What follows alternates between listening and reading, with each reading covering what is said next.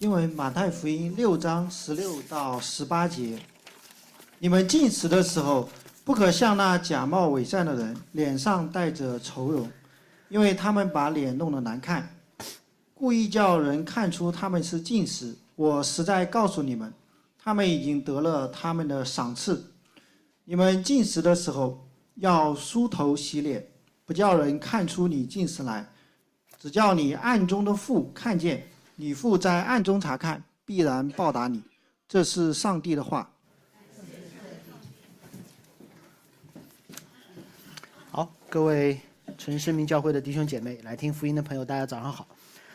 呃，刚才讲到了 Asbury 的复兴，呃，刚才又听到了今天的讲到主题叫进食。有没有在这两件事情当中建立任何的联系？一个是属灵的复兴，啊，大家都在那里跪着祷告。唱诗歌，有人读经，悔改，外面排长队，众人涌进，不是神的国度，就是那个礼堂。刚才弟兄读的，我们要进食。其实我告诉大家，作为城市基督徒来说，这两件事情有一个共同之处，叫有生之年。所谓有生之年，就是我们默认这件事情可能不在我的有生之年会发生。大复兴可能我们只在书上面读到过。进食，可能也是如此。我们都会相信这是圣经中的记载，我们都会默认这和今天的这个时代关系不大。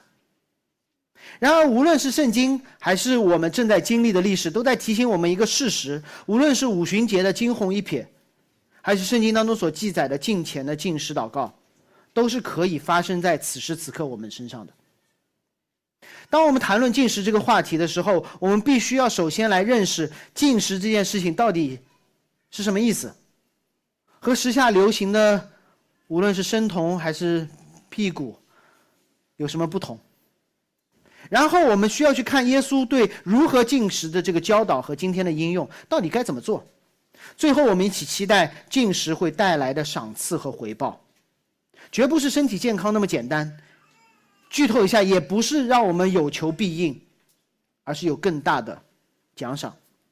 这是今天我们要讲的三个方面：什么是进食，如何进食，以及以及进食会带来的回报。什么是进食？紧接着主导文的教导之后，耶稣就说：“你们进食的时候要这样。”这个表达可能我们已经很熟悉了。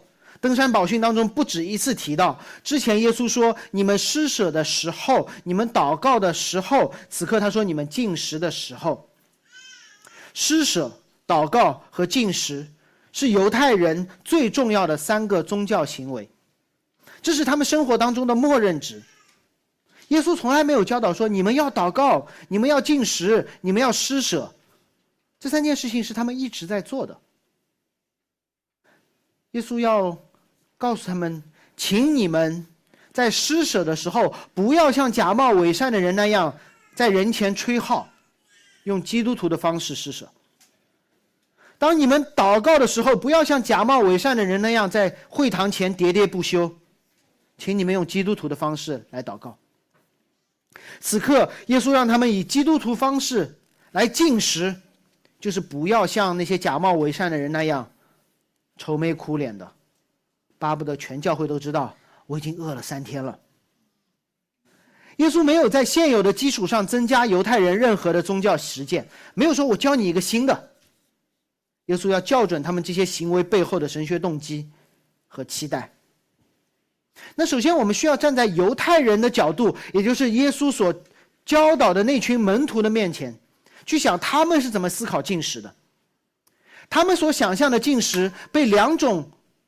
力量影响第一种是他们犹太人的文化，在会堂当中是怎么进食的；第二种是他们应该是读过、读到过的圣经，就是圣经当中是如何教导进食的。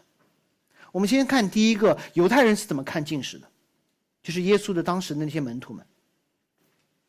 通过福音书其他地方的记载，我们知道当时的犹太领袖、宗教领袖法利赛人，他们经常进食。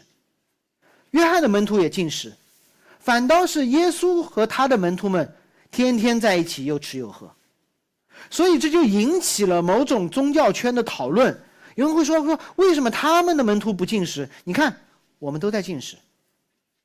路加福音十八章中，耶稣用了一个法利赛人的比喻来讲进食，同时也在讲你宗教的行为，宗教的好行为，可能会给你带来的是审判。在那个比喻当中，有一个法利赛人跪在圣殿里面祷告说：“主啊，我一个礼拜进食两次。”所有我得的，都奉献了十分之一。所以看到没有，这个法利赛人他做的事情是什么？他在圣殿里面祷告，他每周进食两次，他捐上了十分之一。他把法利赛人，他把犹太人所有的宗教行为全部打卡，都是满分。而这是法利赛人引以为豪的。而同时，他指着边上的那个人说：“你看那个人，远远站立。”不敢望天，捶胸顿足，他是个税吏哎，我比他好多了。神啊，我感谢你，我不像他。所以法利赛人他所有的这些宗教行为，他的祷告，他的捐献，他的进食，让他有所区分。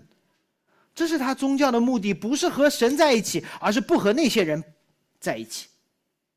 法利赛人的祷告，他的用词仔细体会一下。他说：“神呐，我感谢你，我不像那些勒索的，不像那些不义的，不像那些奸淫的，不像那个税吏，因为我一个礼拜进食两次。感谢你让我成为基督徒，不像那些外邦人，不像那些不信的，不像我们家那些小气的邻居和给我穿小鞋的同事。我每周都来聚会。”我每次奉献的时候都给钱，我常常祷告。今天我听了进食的讲道，我还要开始操练进食。这可以让我和那些非信徒划清界限。好像这是耶稣所批评的某种生活。好像耶稣明确的说，那个被你看不起的税吏，比你更有益。显然，公开的宗教生活确实会让基督徒和非基督徒、犹太人和税吏有所区分。但神说，这不会让你在我面前更有益，因为外在的宗教表现产生的优越感，会让你的灵魂非常的危险。所以，这是耶稣要改变他的门徒的想法，不要急着在外表上表现出你的进食。今天早上我们今天之前我们读的经文，说我不关心你撕裂衣服，我要看的是你撕裂的心肠。那么圣经怎么教导的呢？当我们去研究某一个主题的时候，我们需要去想的是圣经在进食上面这个话题上面是怎么开始的，对吗？圣经第一次提到进食是什么时候？有人想得到吗？圣经第一次提到进食是什么时候？啊，好像这是一个圣经的主题，我们知道，但我们会忘记这个话题是怎么开始的，或者开始的时候是怎么教导的。事实上，在旧约圣经当中，从来没有说过一个礼拜进食两次。他首次提到进食的场合在出埃及记的三十四章。哦，可能有些人熟悉圣经，有些人不熟，让我帮大家去回顾一下。在去年的圣诞节，我们讲到了很多出埃及记。出埃及记一章是以色列人在埃及受苦，然后十几章的时候，上帝带他过了红海，在二十章的时候赐下了十诫，在三十二章的时候，以色列人违背了上帝的交代，他们等不及了，我不愿意等了，然后他们就拜了金牛，于是摩西把十诫的法板砸碎，那是三十二章，三十二章的结尾，耶和华说我会审判的，但不是现在。摩西说：“把我的名字划掉。”神说：“不是你。”当耶和华要延迟审判，要通过摩西重新立约，因为那个法板被砸碎了。那个时候，摩西上到西奈山顶，四十昼夜不吃不喝。这是旧约当中第一次所提到的禁食。所以想一下，是谁在禁食？不是以色列人所有的人，是摩西一个人。摩西之前做了什么？这里说摩西不吃也不喝，摩西之前干了什么？摩西击打磐石，让以色列人有水可喝。上帝通过摩西告诉以色列人：“我会通过天降玛纳，喂饱全营，这叫日用的饮食。”而在西奈山上，摩西选择了不吃也不喝，整整四十天。甚至先后的顺序都跟马太福音一模一样。在主导文中，耶稣教导我们的祷告说：“日用的饮食今日赐给我们，就像玛纳一样。”然后说：“你们进食的时候要如此这般，就像摩西在西奈山上一样。”摩西的进食发生在天降玛纳的时候，摩西可以吃，但他没有吃。摩西的进食发生在以色列人敬拜金牛之后。什么叫敬拜金牛？就是以色列人说我们不需要这个神，我们不需要西奈山上的这个神。然后摩西说：“我就让你看一看，当你们对神说不的时候，要经历的什么，就是没有水喝，没有玛纳吃。”摩西在让以色列人看见说：“如果你们拒绝神，就是这个样子。没有水喝，没有玛纳吃。”在主导文的时候，我们都提到过，最好的天堂，是我们对神说：“愿你的旨意成就。”而摩西进食的时候，相当于他对对所有的以色列人说：“此刻在我身上是你们的旨意成就。”四十天没有吃，也没有喝。不是摩西通过进食来获得什么，是摩西让以色列人看到没有神的状况。进食没有让耶和华赐下玛纳，玛纳早就赐下了；进食不会让耶和华赐下律法，律法早就赐下了；进食不会让耶和华带以色列人出埃及，因为早就赐下了。进食是让以色列人在出了埃及吃着玛纳的时候，知道没有神的样子是什么。同时，摩西在哪里进食的？摩西在山上进食的，他不是在山下，不是在金牛旁边，是在耶和华的旁边。但那一刻，摩西知道说：“我可以进食了。”为什么？因为以色列人认为最重要的吃和喝在那一刻不重要了。因为我在山上和神在一起。我举一个例子，帮助大家理解为什么摩西在那一刻可以四十天不吃不喝。可能有人知道，我现在也告诉大家，过去两周在北美。跑了一大圈，行程非常的紧。真正关心我的人都会关心说：“哎呀，这是啊，时差倒好了没有？”更关心了解我的人说：“芝士啊，美国的床很软的，你睡得好不好？”那更关心我的人知道说：“我很喜欢吃，所以一日三餐你吃饱了没有？”一路上几乎每一次留宿我的弟兄姐妹或老同学，在离开的时候，在我离开的时候，都会给我打包各种各样吃的，就生怕我在路上饿了。所以你就知道为什么这两天你看到我略略圆润一点。那么在美国开会呢，会有一个特点，尤其是华人教会的开会，就是一定管饭，一定管饭。然后这个会的规格越高呢，就一定找当地的最好的中餐厅送外卖。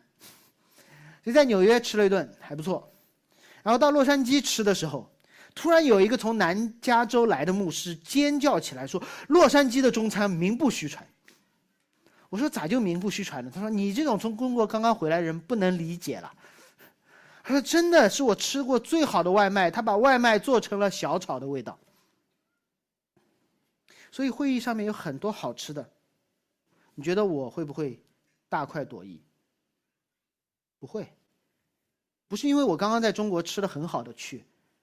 是因为我飞到美国不是为了去吃中餐的，我飞到美国是和这些牧者们聊天、祷告、计划、讨论的，就一张嘴，要么用来说话，要么塞满食物，所以再好的中餐，都不会让我多一筷子。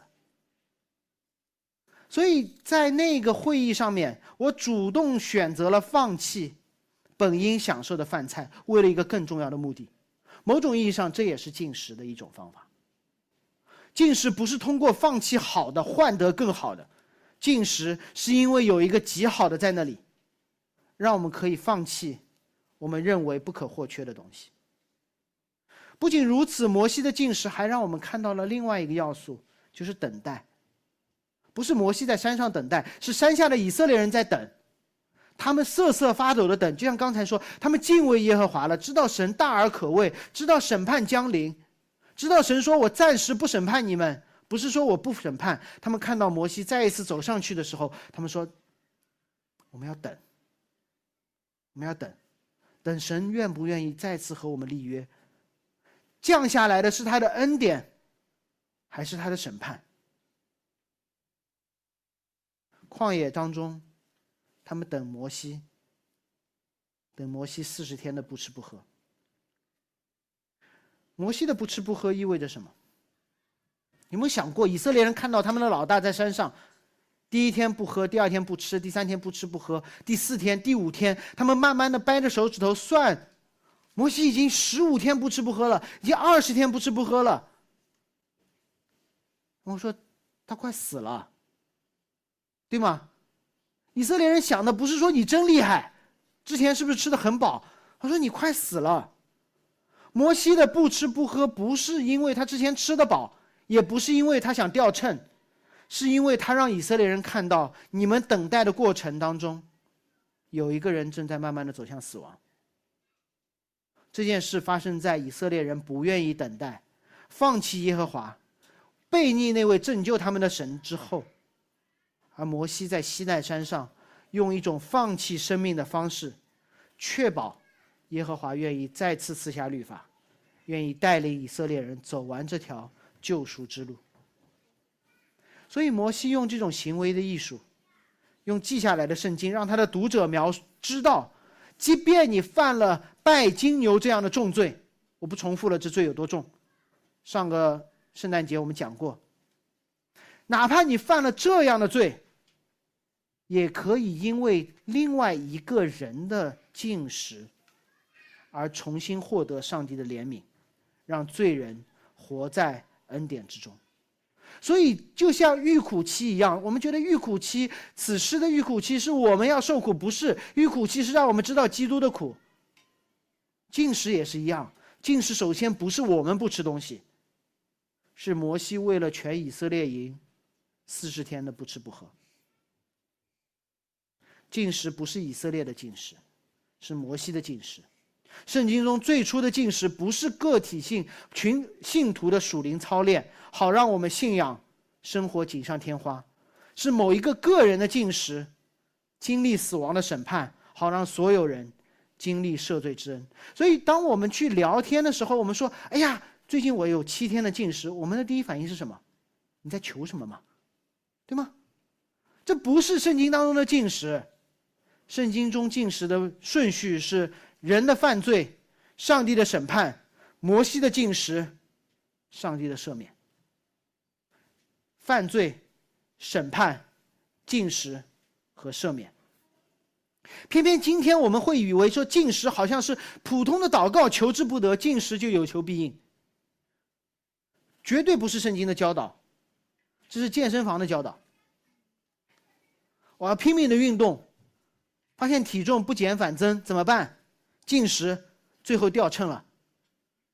不是圣经的教导。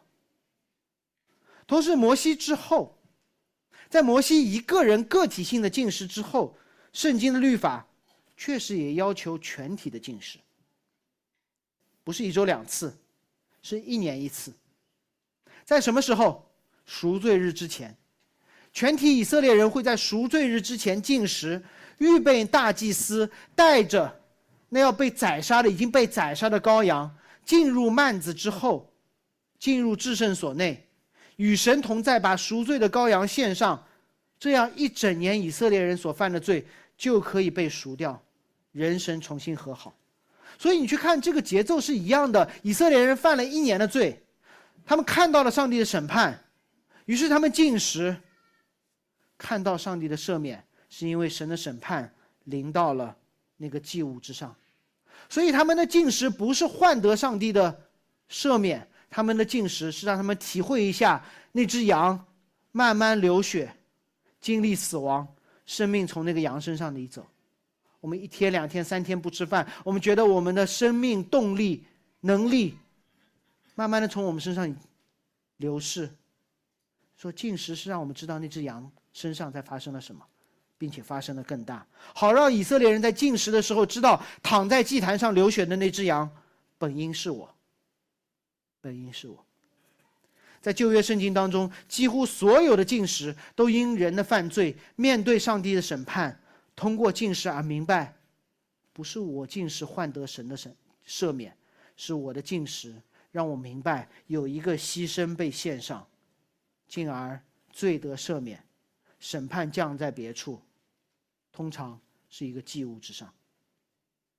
所以，当耶稣说到进食的时候，他希望门徒能够理解一个更加符合圣经的进食，不是敬虔的表演，不是更有效力的祷告，而是对罪的悔改、对审判的经历、对赦免的期待。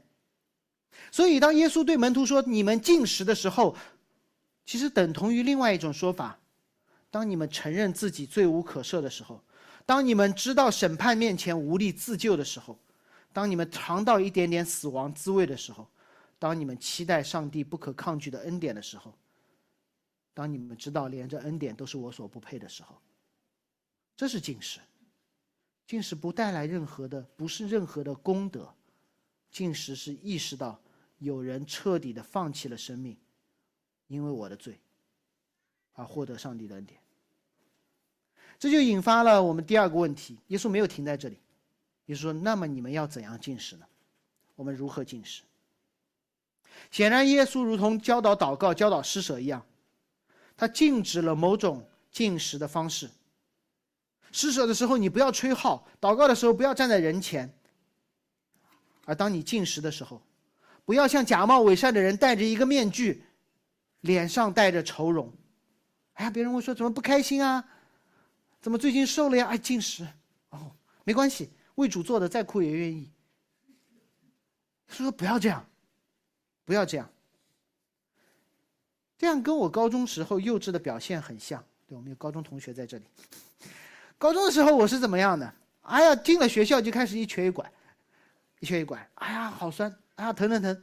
如果没有注意到，还喊得响点，把凳子拖出来啊，只能这样坐下来了。发现还没有人注意到怎么办？哎呀，有个东西忘了，然后再站起来。终于前排的女同学回头了，说怎么了？昨天踢球，你知道吗？开场五分钟就被人铲飞了，没关系，轻伤不下火线，火线坚持到底，一比零赢了。为了班级的荣誉，这点伤算啥？耶稣也说了，他已经得了他的赏赐。所以那些进食的，把自己搞得面黄肌瘦、面带愁容的人，他们期待的就是一个高中生期待的前排女生的表扬一样。但是也不要觉得这种幼稚的行为仅限于高中生和当时的法利赛人。基督徒也是一样的。我们进食的时候，可能更关注别人是不是知道我在进食。我们早起灵修的时候，可能会关注别人有没有发现我的灵修笔记是五点半发的。我们更愿意有一些朋友，包括我自己，后来忍住没干。那我认识一些深度网络沉迷的牧者们，他们说我要禁食戒网四十天，为此我要发一条朋友圈，期待更多人为此点赞。这不叫禁食，这不叫禁钱，这叫假冒伪善。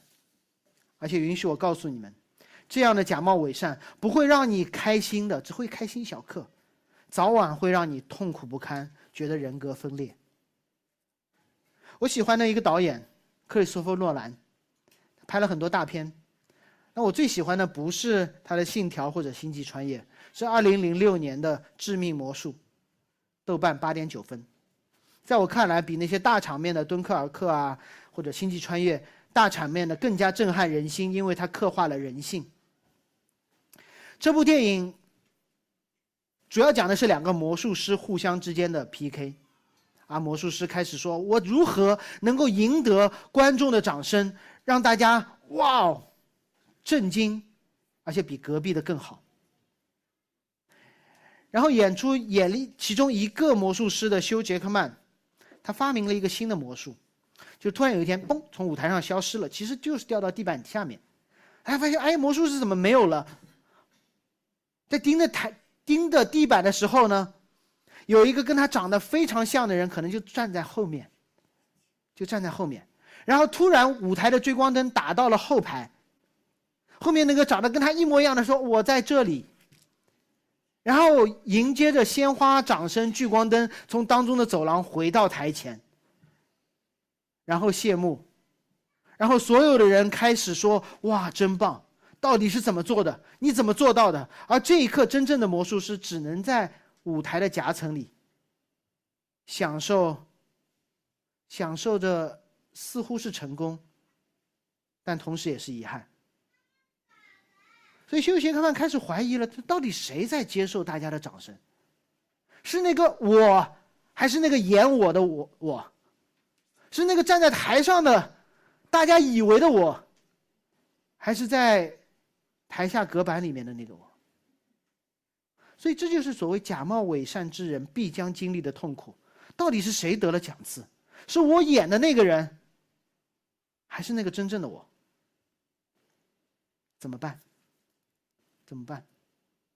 耶稣给了一些实际的经验，让我们一个个来看。耶稣说：“到底进食你应该怎么样？”首先，耶稣说：“你要常规的进食。”他说：“你们进食的时候，不是你们碰到问题要进食。哎呀，好久了嫁不出去要进食，好久了找不到工作要进食，好久了生病不得好要进食，可能你病更惨了。”耶稣说：“你们要常规的进食。”耶稣没有要求门徒一周两次，但是耶稣默认进食是一种常规的属灵操练，不是在我们特别需要的时候才有。那么到底什么时候？如果你问我说：“那那这是我应该多少频繁的进食呢？”我说：“一年一次。”为什么？圣经里面一年一次，作为一个参考，不是说别的时候不行，但如果常规。可以是一年一次，那什么时候呢？现在，不是说现在的现在，而是每年的一次预苦期，这才挺符合圣经的。因为预苦期恰好是四十天等待基督的死和复活，就如同摩西那四十天等待耶和华重新与人和好。所以今天。我相信预苦期不是一个必须要进食的日子，但是是一个进食的好机会。当我们在等待预苦、等待赎罪日、等待 Good Friday 那个叫受难日、等待复活的前四十天，是我们可以操练放弃一些我们认为必不可少的东西的时候。其次，我们进的未必是食物。未必是食物，因为今天如果我说好，我们要进每天午饭不吃，每天早饭不吃，绝大多数人我本来就不吃早饭，对吧？然后我不吃午饭，还一举两得。那当你想到进食可以一举两得的时候，基本上，你掉秤的那个收获，会远远超过让你进钱与生和好的那个收获。上文当中所说的日用的饮食，今日赐给我们，指的是上帝对我们生活必要的供应，是我们生活当中的必需品，或者是我们把奢侈品变成的必需品，是那些我们认为没有了我就活不下去的东西，是那些我们认为说今天这个卡打了，这一天才完整的东西。那我想鼓励大家，如果我们进的未必是食物，你可以去试着想一想，到底哪些东西。是我认为，我每天必须要做的，是没有了我就活了不下去了，是那些好像我不干这件事情，今天不完整的，在读经祷告这些基本的事情以外的，可能是你每天刷的短视频，可能是你必须要去追的剧和综艺，可能是你欲罢不能的奶茶，或者是某些健康的每天要打卡的运动。回顾一下你过去一周的生活，哪些事情干不干了？你觉得这天不完整？你可以在今天的笔记上面写下来，认真的做一个计划，直到复活节戒了它。不是因为这个东西有害，而是你不需要因为这些好东西而失去自由。第三，那前面说了，进食需要常规的，进食不单单进食物。第三，就是不要进食不祷告，那就变成了屁股。不要进食不祷告，因为主耶稣首先教导了主导文，规范了大家的祷告，然后说你们不要假冒伪善的进食，因为进食不是为了我们身体的艺术，进食是为了我们灵魂的健康。当我们感觉到饥饿的时候，放弃努力，别去点开美团，打开圣经，把这当做祷告的提醒。这无疑是一个合乎圣经的属灵操练。甚至你在祷告的时候，不要把自己的需求清单发给神，这会迷惑我们自己，好像进食祷告这些东西神听得更加清楚。让神的话引导我们祷告。打开我们今天每天早上的灵修，或者你可以看我们会发给大家的预苦期的那些灵修的材料，或者用主日的这篇这篇信息，至少从为了自己假冒伪善的悔改。而悔改开始。第四个方面也是耶稣教导的。我们说了，常规的祷告、常规的进食，不仅进食物，记得祷告。第四个是耶稣说的，请你秘密的祷告，秘密的进食，不是躲在房间里面让大家说：“哎呀，那个人怎么不在了？”他就说：“哎，我在进食呢。”不是，这不是生耶稣所说的秘密。耶稣说的秘密是你进食的时候。要梳头洗脸，不要让人觉得说你在一个特殊的阶段，不要让人觉得说啊我我很特别。你说你该怎么样怎么样，该每天生活每天生活，该读经读经，该祷告祷告，该工作工作，该来聚会聚会。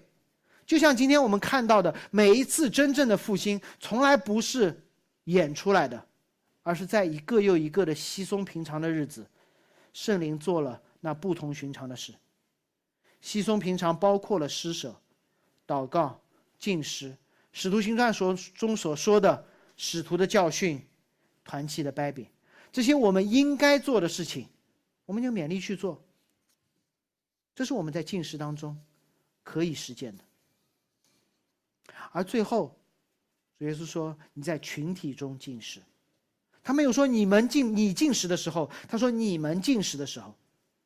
这也是我给大家的鼓励，在这个预苦期，大家一起，不一定是这百来人一起，你可以找三五个弟兄姐妹，和一和一和你有一样欲罢不能爱好的那些弟兄姐妹。如果你每天觉得说不跑个几公里打个卡，这一天就不完整，你找一个类似的，说我们可以的，在接下来这段时间里面，我们可以放弃这些事情。哎呀，跟你一起侃侃而谈，说：“哎呀，那个狂飙怎么好看，怎么好看的那些弟兄姐妹。”我告诉，你借一个美剧，你就多了二三十个小时。跟他们一起说，我们立志下一个高分的剧，我们不追了，或者其他的什么。今天你们就可以约上彼此，开始某个操练，一起祷告，为彼此祷告，坚持下去。在不小心失败、打卡失败的时候。互相鼓励，说我们还可以继续，直到复活节的主日。我相信我们可以一起数算神在我们身上的恩典，一起分享我们得自由的经历。关于进食，耶稣最后的教导是：你的父在暗中查看，必然报答。神会报答我们的，这是今天要讲的最后一点。进食是有结果的，但到底是什么结果？如果遇苦期不是关于我们的苦难，而是基督的苦难；如果第一次进食不是以色列人的进食，而是摩西的进食，那么赏赐我们可以期待，不是因我们的进食和受苦而来，是因摩西的进食和基督的受苦而来。我们再回到第一次摩西的进食，摩西的进食带来了什么？当摩西进食四十天，出埃及记三十四章记载他从山上走下来的时候。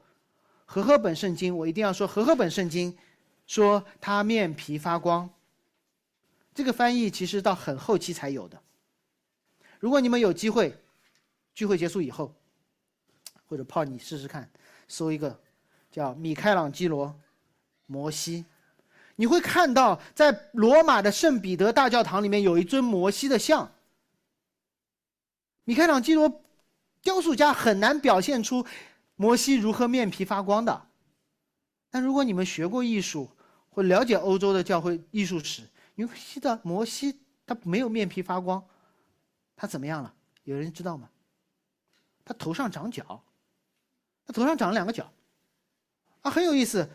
头上长角，当然上海话不是一个是一个骂人的话，但是你会看到米开朗基罗他雕塑的那个摩西的像是头上长了两个角，说啊，大师大师，你你是不是没读懂圣经呀？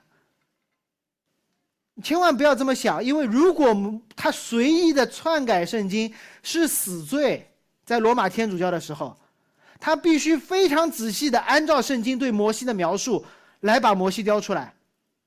他怎么可能让摩西头上长角？事实上，米开朗基罗在摩西头上雕出了两个角，是因为他对圣经的忠心。无论是拉丁文的五加大译本。其实是一本，对，还是希伯来一本，他根本不是说摩西的脸皮发光，是摩西头上长角。如果你不相信，需要有个再次的确认，用你的微读圣经去查“面皮发光”这个词还在哪里出现过。诗篇六十九篇三十一节，献祭之公牛的角。所以可能这是一个隐喻，可能是摩西的记载，就是当他从山上下来的时候。他们看到的，以色列人看到的不是摩西，而是一只献祭的公牛。而摩西面前有一个帕子，如同幔子一样，隔开耶和华和百姓。他穿过幔子，见耶和华的时候不需要幔子，与神同在。他代表神，隔着幔子与百姓说话。摩西的进食，他经历了死亡，如同在山上。被献上为祭的那只公牛，不仅这件事情发生在摩西身上，还发生在摩西所预言的那个比他更大的先知身上。刚刚过去的周三，我们提到另外一座山，有人在上面，那座山叫哥哥他，叫独楼地，叫加略山。在那座山上，基督主动的实践了一次更大的进食。那就是他放弃了自己一切维生的权利。他原本可以放弃天父的苦悲，但是他在科西玛园说：“愿你的旨意成就。”他原本可以从十字架上活生生的走下来，但他选择留在上面，任凭生命从他的肋旁流逝。他原本可以招十二多营的天使来消灭罗马兵，但他选择罗马的鞭打和枪刺。他原本可以享受三位一体当中的盛宴，但他说不，这个宴席我不吃，我的身体掰开，你们来吃。耶稣在十字架上说了七句话，有一句说我渴了，可能你需要去想一想，我渴了这句话是谁说的？就如同摩西不吃不喝四十天的那个摩西，是击打磐石流出活水。让天价玛纳喂饱全营的那个摩西，那个说我渴了的耶稣，他把水变成酒，他在水上行走，他对那个撒玛利亚女人说：“我就是那个活水的源泉。”耶稣说：“我渴了。”他在实践史上最大的一次进食，就是活水的源泉都能渴。如果说摩西在西奈山上进了四十天的玛纳和活水，换得拜金牛的以色列人。回到人生和好那条救赎之路上，那么加略山上独楼地上的耶稣，他尽了一切让他活下去的东西，换得罪人可以和永生的神永远和好。这是我们进食的赏赐，不是因为我们进食换得了基督的救赎，是因为我们明白基督的救赎，好让我们愿意尝一尝十字架上的苦悲的样子。如果我们明白这一点，就可以在今天实践基督门徒的进食。在耶稣的时代，有几种不同的时间节点，有不同的进食。我们会看到施洗约翰的门徒他们在进食，为什么？他们在等呀，等那位施洗约翰所预备道路的那位弥赛亚的到来。于是，当耶稣来了的时候，耶稣说：“你们不用进食了，因为你们等到了。”然后耶稣也说：“当我离开的时候，你们要继续进食，因为你们还在等，等那个羔羊的宴席，等新天新地当中那个最大的婚宴。所以每一次的进食都是等待，带着盼望的等待，艰难的等待，以及与基督联合的等待。耶稣明明白白的说：“我的门徒等到了，因为新郎陪伴的时候岂可进食？我要走了，你们要开始进食，因为终有一天我要回来迎娶我的教会。”我沿用耶稣以婚姻的例子，帮助大家理解到底为什么今天我们可以等待，可以进食。如果你们当中有一对男女要进入婚姻，你们会做什么？婚前辅导对吗？父母见面。准备婚房，筹备婚礼。筹备婚礼的时候，有一件很重要的事情，不是选谁来讲道，不是选新郎的西装，是选新娘的婚纱。哇，新娘会挑选各种各样的婚纱，最后还按照自己的选审美选定最心仪的婚纱，然后按照此刻的身材小两号，然后。为了预备走红毯的日子，新娘要开始进食。进食这个过程是痛苦的，这个过程充满了期待。期待什么？期待大婚之日，把自己塞进那套小两号的婚纱，和新郎在那里完成他们的婚约。礼成之后，如果新郎切下一块蛋糕，说：“来尝一尝婚姻的甜美。”他说：“不，糖加碳水。”合适吗？不合适。这就是为什么门徒和耶稣同在的时候不能再进食了，因为他们等到了，他们之前所有的进食就在等这一刻。主耶稣说：“婚礼是你进食的终点，你进食的目的就是为了让你在婚礼上面容光焕发，可以大快朵颐，可以和所有的来宾一起吃喝。”赎罪的进食也是如此。当以色列人去体会羔羊献祭之苦的时候，他们等待羔羊如翻祭被献上，然后呢，全营的人一起吃另外一种祭，叫平安祭，就是有全有羊牛被杀了以后，我们一起吃。所以施洗约翰的门徒进食等待救赎主的来到，耶稣的门徒与他同住的时候。他们不需要进食，天天吃吃喝喝，但耶稣多说了一句符合今天的教导，那就是门徒有一天会继续进食，是耶稣升天之后到他再来之间。因为耶稣的救恩到了，没有彻底的完全，因为耶稣的救恩分两次，第一次在十字架上面赎我们的罪，第二次做我们的王，而在等待他第二次再来的时候，我们可以进食。我们应该进食，应该通过进食来提醒我们：我们以为那最好的，不是最好的；我们以为我们不可或缺的，是可以缺的，因为那最好的必将来到。今天的进食不是为了某种奖励，而是相信一个已经赐下、必将完全的奖赏，这是我们等待的方式。最后，我给你们分享一个在旅途中的经历，作为今天进食这个主题的结束。二零一六年的九月一号，我第一次站在城市生命的讲台上，不在上海，在波士顿有一个同名的教会。三年之久，其实和现在差不多，认真的在台上讲道，台下的弟兄姐妹也像你们一样认真的听。当我二零一九年离开的时候，有许多弟兄姐妹告诉我说：“你不能走啊，你走了我们怎么办？”这是不可缺少的吗？虽然他们这么说，我心里很高兴，但也很尴尬，因为我真的知道，人需要的是神的道，而不是必定从某一个人嘴里说出的神的道。上帝会给我们日用的饮食，但不一定要我们指定的厨师。终于有一天，我告诉其中的一些弟兄姐妹，因为我知道相当长一段时间，他们居然还挂在我们的网上看直播。我告诉他们说：“你们应该进食，你们进的不是波士顿龙虾，而是上海城市生命的讲道。”你们应该进了这个跟你们不在一起的牧者的牧养，我真的听到很多不满的声音。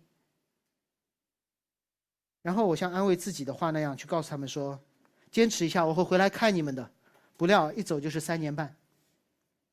但你知道吗？当这一次我回到波士顿的时候，遇到那些进食上海城市生命讲道的弟兄姐妹的时候，我看到的是他们的成长。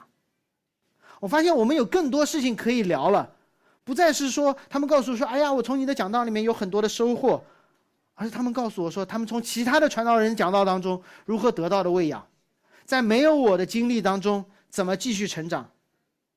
有一个姐妹告诉我说，以前结束祷告的时候，大家都盯着我；自从我走了以后，祷告的人都多了。有弟兄告诉我说，以前的决定都是你来做，你走了以后，参与决定的人也增加了。这是进食带来的好处。这样的进食让我们对神有更深刻、更广博的认识。进食的命令是那位赐日用饮食的上帝颁布的，好让我们知道我们那些习以为常的东西都是他的恩典，而他的恩典远远超过我们习以为常的东西。我不知道大家有没有立志在这个季节当中找一些东西进食，禁掉福音以外你认为好到不可缺少的东西。你可以通过进食的方式。享受这一份自由，期待一段不一样的成长之路。我们一起祷告。主，我们会用错误的方式看待进食，我们忽略你的命令，我们利用进食谋取自己的私欲，我们通过进食在人前演绎敬虔。主，我们向你悔改。主，我们忘记为你的进食而感恩，忘记我们此刻在等待你的再来。主就帮我们立志，在这个季节当中放弃那些好东西，来追求最好的你。让我们在进食过程中体会福音里的自由，让我们进食，并且期待，期待你再来时的大快朵颐。奉耶稣基督名祷告，阿门。